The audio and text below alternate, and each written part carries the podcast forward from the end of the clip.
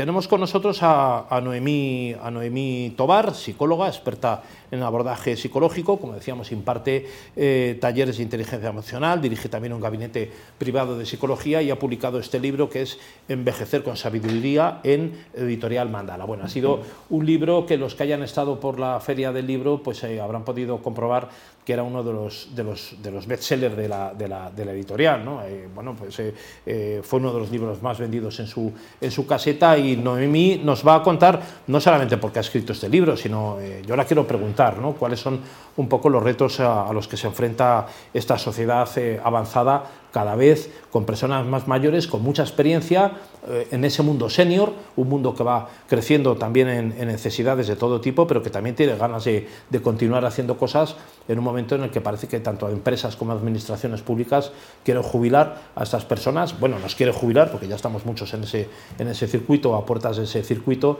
Eh, cuando más cosas tenemos que hacer y cuando también la esperanza de vida ha crecido más. Noemí, muchas gracias eh, por tu libro. Muchísimas gracias por invitarme, José Luis. Muchas gracias. Bueno, eh, la Feria del Libro creo que fue muy bien para ti. ¿eh? Sí, fue el récord de ventas de la editorial Morata y bueno, yo me quedé bastante sorprendida. Y una cosa que, he de comentar, me, me llamó mucho la atención, separaban muchísimas mujeres, es decir, un 99% eran, eran mujeres entre 40 o 45 años hasta mm, pinza 70 años, hombres muy pocos, uno o ninguno, fíjate, y los que se paraban eran los esposos de las señoras que compraban el libro. Y me llamó la atención, ¿no? porque yo pensé, Dios, que los hombres no envejecen, ¿no? maduran. ¿no? Mm, ¿Tú crees o envejecemos antes de tiempo que también eso nos pega un hachazo vital porque luego cascamos antes que las mujeres? ¿eh? Sí, sí, pero eso interviene a lo mejor en una parte genética, no, no, es bromas aparte. Me parece que es un tema que, que tenemos que concienciarnos y la sociedad no nos lo facilita. Nuestra cultura occidental nos eh, somete a ocultarnos, a escondernos, eh, perdiendo nuestra dignidad. Solamente, fíjate, eh, hay un capítulo ahí en el, en el, libro que hago mención, que es la, publicidad. la publicidad de gente joven, gente atractiva, películas, hay muy pocas películas cuyos protagonistas sean las personas mayores, tienen papeles secundarios eh, redes sociales, eh, está invadido por la juventud. Y entonces es ahí una toma de conciencia de, que eh, las personas mayores hemos de, salir, de reivindicar y de crear una etapa que es la que nos queda y que se puede convertir en la mejor de, la vida, porque tenemos todo el pescado vendido. Es decir, no tenemos que, estar demostrando, porque ya lo hemos demostrado, si no lo hemos demostrado hasta ahora, eh, complicado, pero todo lo que hagamos a partir de ahora es porque queremos, porque deseamos hacerlo. Claro, Noemí, tu, libro se llama Envejecer con sabiduría. ¿Tú crees que las sociedades eh, avanzadas, las más ricas, eh, tienen miedo a envejecer y desde luego miedo a la muerte? Eh, pues mira, sí, fíjate, em, eh, entre otras cosas, yo veo eh, con frecuencia últimamente que se está planteando el concepto de inmortalidad y eso es irreal. Hago mención ahí de un catedrático en bioquímica, un experto que es Carlos Otín, el que dice que no es viable la inmortalidad Sí podemos eh, desarrollar nuestra longevidad eh, haciendo, pongo ahí los recursos, pero lo podemos hacer, podemos tener una calidad de vida extraordinaria, prolongar nuestra longevidad y, ser, mm, ya no digo felices, ¿no? porque es un término que a mí no me gusta, el ser feliz, ¿no? Eh, sentir bienestar, sentirnos a gusto con nosotros mismos y disfrutar. Claro, porque la felicidad, y tú que eres eh, psicóloga, Noemí, lo, me lo sabrás explicar mejor, yo no tengo un concepto claro de esto, pero es más bien una percepción, ¿no? es un sentimiento, no es una realidad. Para unas personas la felicidad puede ser una cosa, para otras personas el ser feliz es un estado de ánimo más bien, ¿no? Eh, mira, sí, lo que pasa que si yo no llego a ese concepto que me marcan como, como un objetivo, eh, me, voy a frustrar y me voy a sentir mal, me voy a sentir inútil, no, soy feliz. Y, yo más que hablar de, felicidad, eh, opto por hablar de momentos, momentos de bienestar, momentos buenos, momentos tristes, porque la tristeza es, es, es una emoción que me está dando una información. Es decir, todas las emociones, eh, la tristeza, el miedo, eh, eh, estas que los psicólogos, yo creo que lo llamamos mal eh, llamar emociones negativas, son información que me está dando de qué es lo que espera el medio o el ambiente de mí. Y yo, en base a eso, puedo actuar mejor o peor pero las emociones no hay que rechazarlas, hay que sentirlas. Y ahí propongo mm, técnicas y recursos para manejar las, emociones. Y la felicidad, vuelvo al término, es un término mm, que a mí me produce cierta desconfianza y no es muy efectiva porque no es real. No puedes estar feliz las 24 horas del día, los 30 días del mes, porque eso es ilusorio, eso no es posible. Claro, y tampoco tener, Noemí Tobar, resistencia a, esos cambios, a esos retos, esos miedos que tenemos. Tampoco hay que tener una, resistencia, ni tampoco resignación, ¿no? Supongo que tampoco se trata de vivir con una resignación de que todo me sale mal, me voy a morir. Hay que intentar transformar, probablemente, que es un poco de lo que habla tu libro, ¿no? Efectivamente, es saber adaptarte, ser flexible y poder modificar algunas cosas. Claro, exacto. Hay un aserto que es muy frecuente en nuestra sociedad occidental y es... Eh, envejecer nos asusta porque se nos acaba la vida. Es un aserto muy frecuente. Y mm, tradicionalmente nos ha asustado mucho el envejecimiento porque se supone que vamos para abajo. Evidentemente, si establecemos una comparación con la gente joven desde un punto de vista biológico, evidentemente, bueno, pues es verdad que se nos va em, deteriorando la máquina. Eso es indudable. Pero de ahí a considerar que todos son pérdidas es un error perdemos, es verdad, eh, capacidades, habilidades, personas, familiares, pero la propuesta del libro es, ¿qué ganamos? Ganamos mucho, podemos ganar muchísimo. Estados de ánimo positivos, actividades, eh, eh, conectarnos con nuestras propias necesidades. Esa es la propuesta, es vamos a centrarnos en lo que ganamos, no en lo que perdemos. Claro, me ha recordado esas últimas palabras tuyas, sobre todo cuando mencionabas a, Occidente, ¿no? el mundo occidental.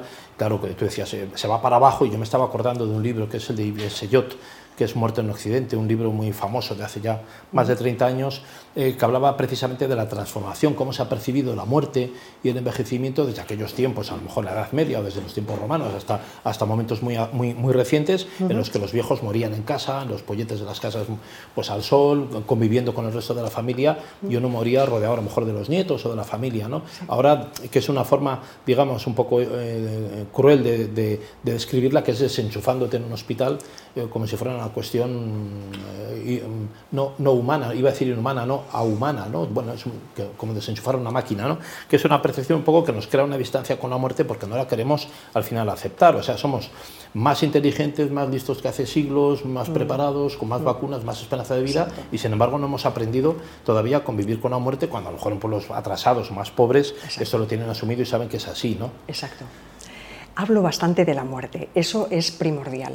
Tener presente la muerte es una manera de optimizar mi vida, porque el problema eh, de, la juventud es que cuando se es joven mm, la gente se cree eterna Em, cuando empiezan los 40, los 50 años, que ahí es cuando empezamos a tomar contacto. Ah, pues yo todavía me lo creo, y estoy al borde de los 60, ¿eh? y me creo todavía que, bueno, yo como si fuera un chaval, pero no, no, algún día llegará, ¿eh? Algún claro, día claro, claro, con Las no, yo fíjate, yo reflexiono mucho, yo, la, yo la, la, la tengo como compañera de viaje, la muerte, ¿no? porque es el reverso de la vida. Quiero decir, creo que es un error el, apartarla, en esconderla. ¿no? Cuando vamos al supermercado, eh, por ejemplo, vemos eh, eh, los animales muertos, no parecen que estén muertos. ¿no? La, muerta, la, muerte la maquillamos, ¿no? los muertos los maquillan ¿no? Cuando, en los sanatorios. ¿no? la idea de, que nuestros familiares cuando éramos pequeñitos morían en casa a mí me parece una idea estupenda porque no, no, no es aséptico, la muerte existe.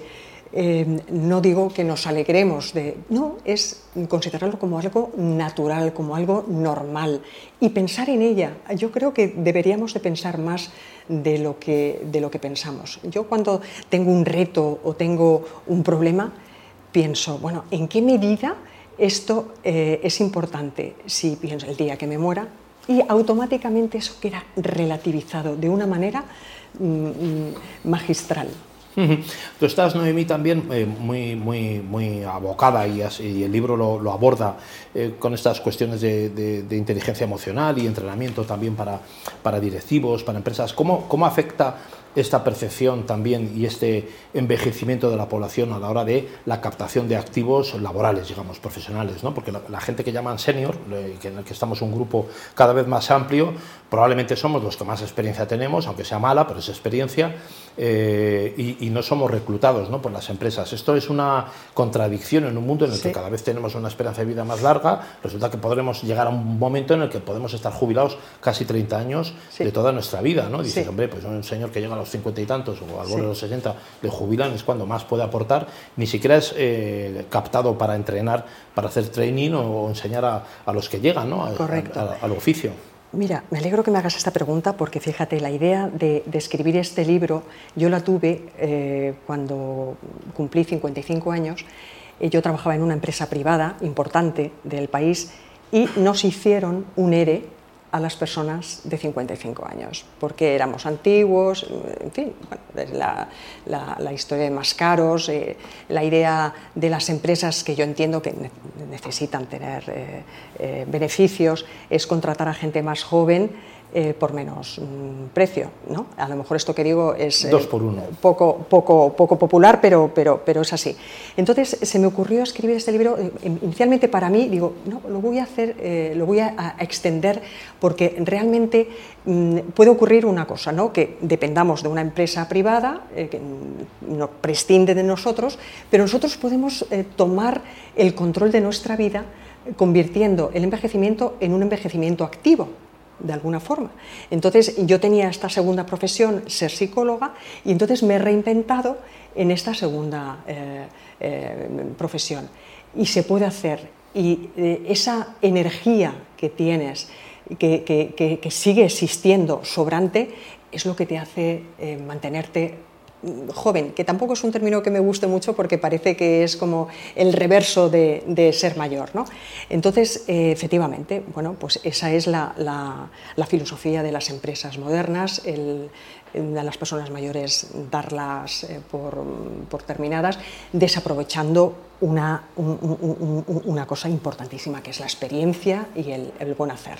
Una pregunta más, Noemí Tobar, que me interesa muchísimo ¿no? y me gustaría que vuelvas otra vez y nos mm, actualices un poquito sobre tu libro en algún aspecto en concreto, pero ¿qué consejo darías tú a las personas que nos están ahora mismo eh, escuchando o viendo eh, para saberse adaptar en cada ciclo que le toca a uno vivir. Es decir, todos pasamos por ciclos en nuestra vida, para los que estamos preparados, algunos los asumimos bien, otros no nos damos ni cuenta, pero muchos de cambios vitales importantes, ¿no? Muertes de familiares, cambios de trabajo, la edad que te va venciendo y te coloca, no es lo mismo tener hijos en edad infantil que pasar la pubertad, que, que se te vayan de casa, y cómo tiene que estar uno, o qué tiene que hacer, aparte de ir al psicólogo, qué tiene que hacer para estar preparado eh, y para aceptar esos cambios que, vienen inevitablemente?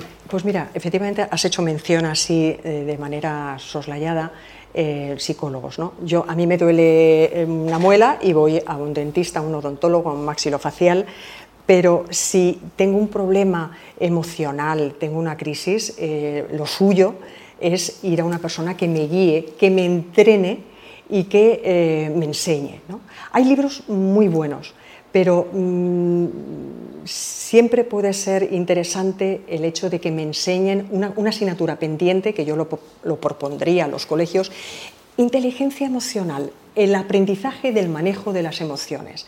Esa es, mm, es la semilla, allí, en el libro lo reflejo, es la semilla, es una parte fundamental, el manejo de las emociones. Yo con un buen manejo de las emociones, que también hay entrenamiento autógeno también, autogenics, eh, es una técnica eh, muy eficaz, eh, me va a poner en contacto con mis emociones, voy a saber qué es lo que necesito y voy a tener un manejo muy bueno de las crisis, ¿no? voy a crear una resiliencia y voy a crecer en las adversidades. ¿no? Y por supuesto, las muertes de nuestros seres queridos es, es una de las cosas más dolorosas que tenemos y también hay que aprender a hacer duelos, qué duda cabe. de hecho, también ahí hago mención a mi hermano le perdí hace cinco años eh, un cáncer, eh, se murió muy joven y recientemente mi madre ha muerto y, bueno, ahí aporto mi experiencia personal. ¿no? Claro, nunca estamos preparados para, para esas cosas, ¿no? Mm, más que preparados, mm, bueno, lo sabes eh, cognitivamente, pero emocionalmente,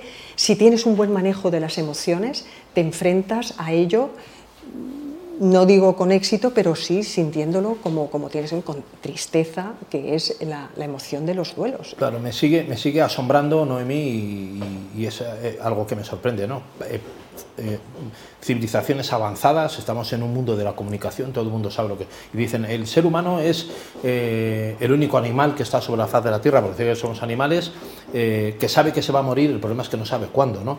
Pero me sigue sorprendiendo que a pesar de estar en, en, zonas del mundo muy avanzadas y que tenemos más conocimiento y tal, no tenemos aceptado el tema de la, el tema de la muerte ni estos ciclos que nos siguen afectando, pues igual que en, Pompeya hace dos mil años, o sea que, o en, un, en una zona devastada o tal, siguen afectándonos psicológicamente igual, eh, estemos mm, aparentemente más preparados o no.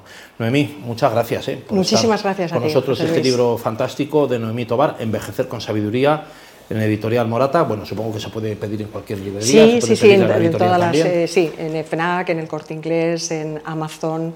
Eh, la Casa del Libro. Ahora te voy a pedir que nos lo dediques. Claro que sí. Pues muchas gracias, Noemí, gracias por estar a con nosotros. A todos ustedes les invitamos a que continúen aquí conectados.